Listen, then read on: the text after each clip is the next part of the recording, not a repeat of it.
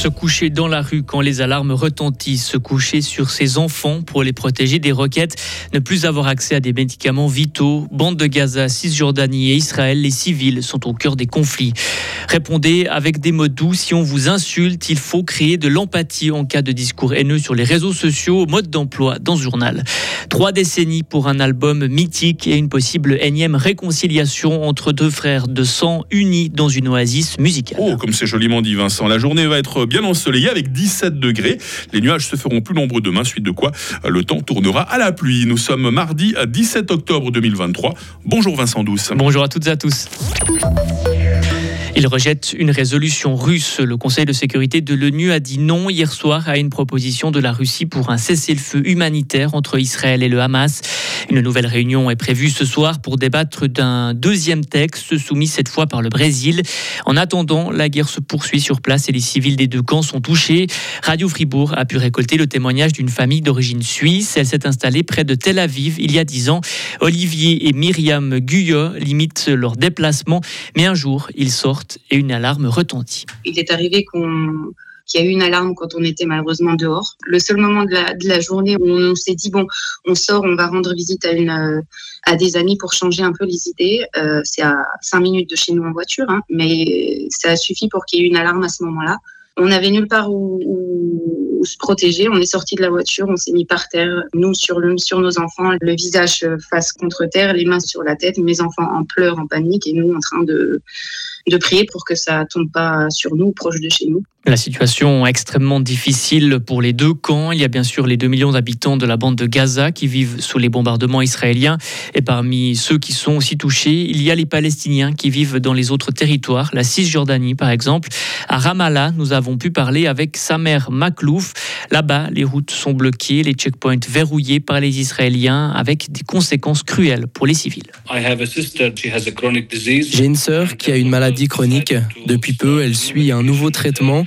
Chaque mois, elle a besoin de prendre un certain médicament et pour ça, il faut qu'elle aille dans un hôpital près de Tel Aviv. Sauf que son rendez-vous, c'était mercredi dernier et qu'avec le blocus israélien, elle n'a pas pu se rendre sur place, donc elle n'a pas pu prendre ce médicament. Et ce produit euh, n'est disponible nulle part ailleurs. Du coup, je suis très inquiet pour elle, pour sa santé, pour sa vie. Je me sens impuissant, je ne peux vraiment rien faire. Il n'y a pas de lieu où aller, il n'y a personne à qui je peux demander de l'aide.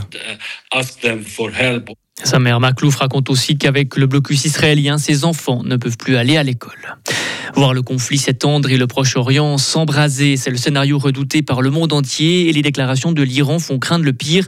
Téhéran avertit hier d'une possible action préventive contre Israël dans les prochaines heures.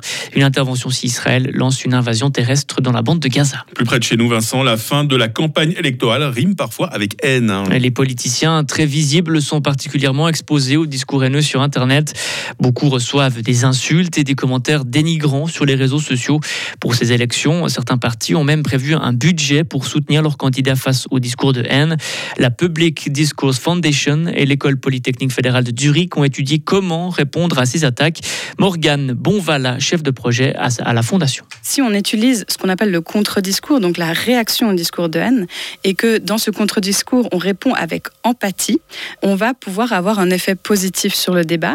Ce qui veut dire que la personne qui a commenté de manière haineuse ne va soit plus répondre dans le feed d'actualité, soit supprimer son premier propos haineux et ne plus commenter de manière haineuse sur euh, le moyen terme. Euh, répondre de manière empathique, ça veut dire quoi exactement? Est-ce que vous avez un exemple? Alors par exemple, vous pouvez dire ce commentaire est particulièrement violent ou offensant pour euh, les femmes ou alors imaginez-vous si vous receviez une attaque pareille, comment vous vous sentiriez? Donc vraiment créer l'empathie envers les personnes qui sont touchées. Et les élections fédérales, on le rappelle, se déroulent dimanche. Toute l'équipe de la rédaction de Radio Fribourg sera sur le pont pour vous faire vivre cette journée.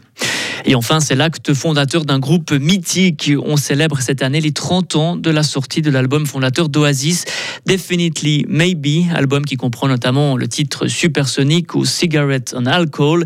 L'ex-chanteur du groupe, Liam Gallagher, a annoncé hier organiser une tournée pour fêter les 30 ans de cet album. Il est par contre resté muet sur une éventuelle réconciliation avec son frère Noël. Oh là là, si seulement Vincent. Hein. On s'est demandé, mais quelle chanson d'Oasis on allait pouvoir passer ce matin? Un petit extrait. Qu'est-ce que vous dites de celle-ci hein? Ah, c'est très bon. Ah, très, très bon. Autrement, dans les bons titres d'Oasis, il y a ça aussi. Hein. Voilà, ça c'est Don't Look Back in Anger et puis Let There Be Love aussi. Hein. Pas un aussi bel accent que vous, je suis désolé quand je donne les titres d'Oasis. Hein. Alors, on, on va, on va vraiment faire une petite prière ce soir pour qu'ils se réconcilient, ces Ah, deux ça terribles serait- frangins. ça serait hein. beau. Ce serait le plus beau cadeau à faire à leurs fans. Vous revenez en tout cas, Vincent, pas besoin de vous supplier, vous revenez euh, tout à l'heure à 8h30 pour nous informer encore et toujours. Retrouvez toute l'info sur frappe et frappe.ch.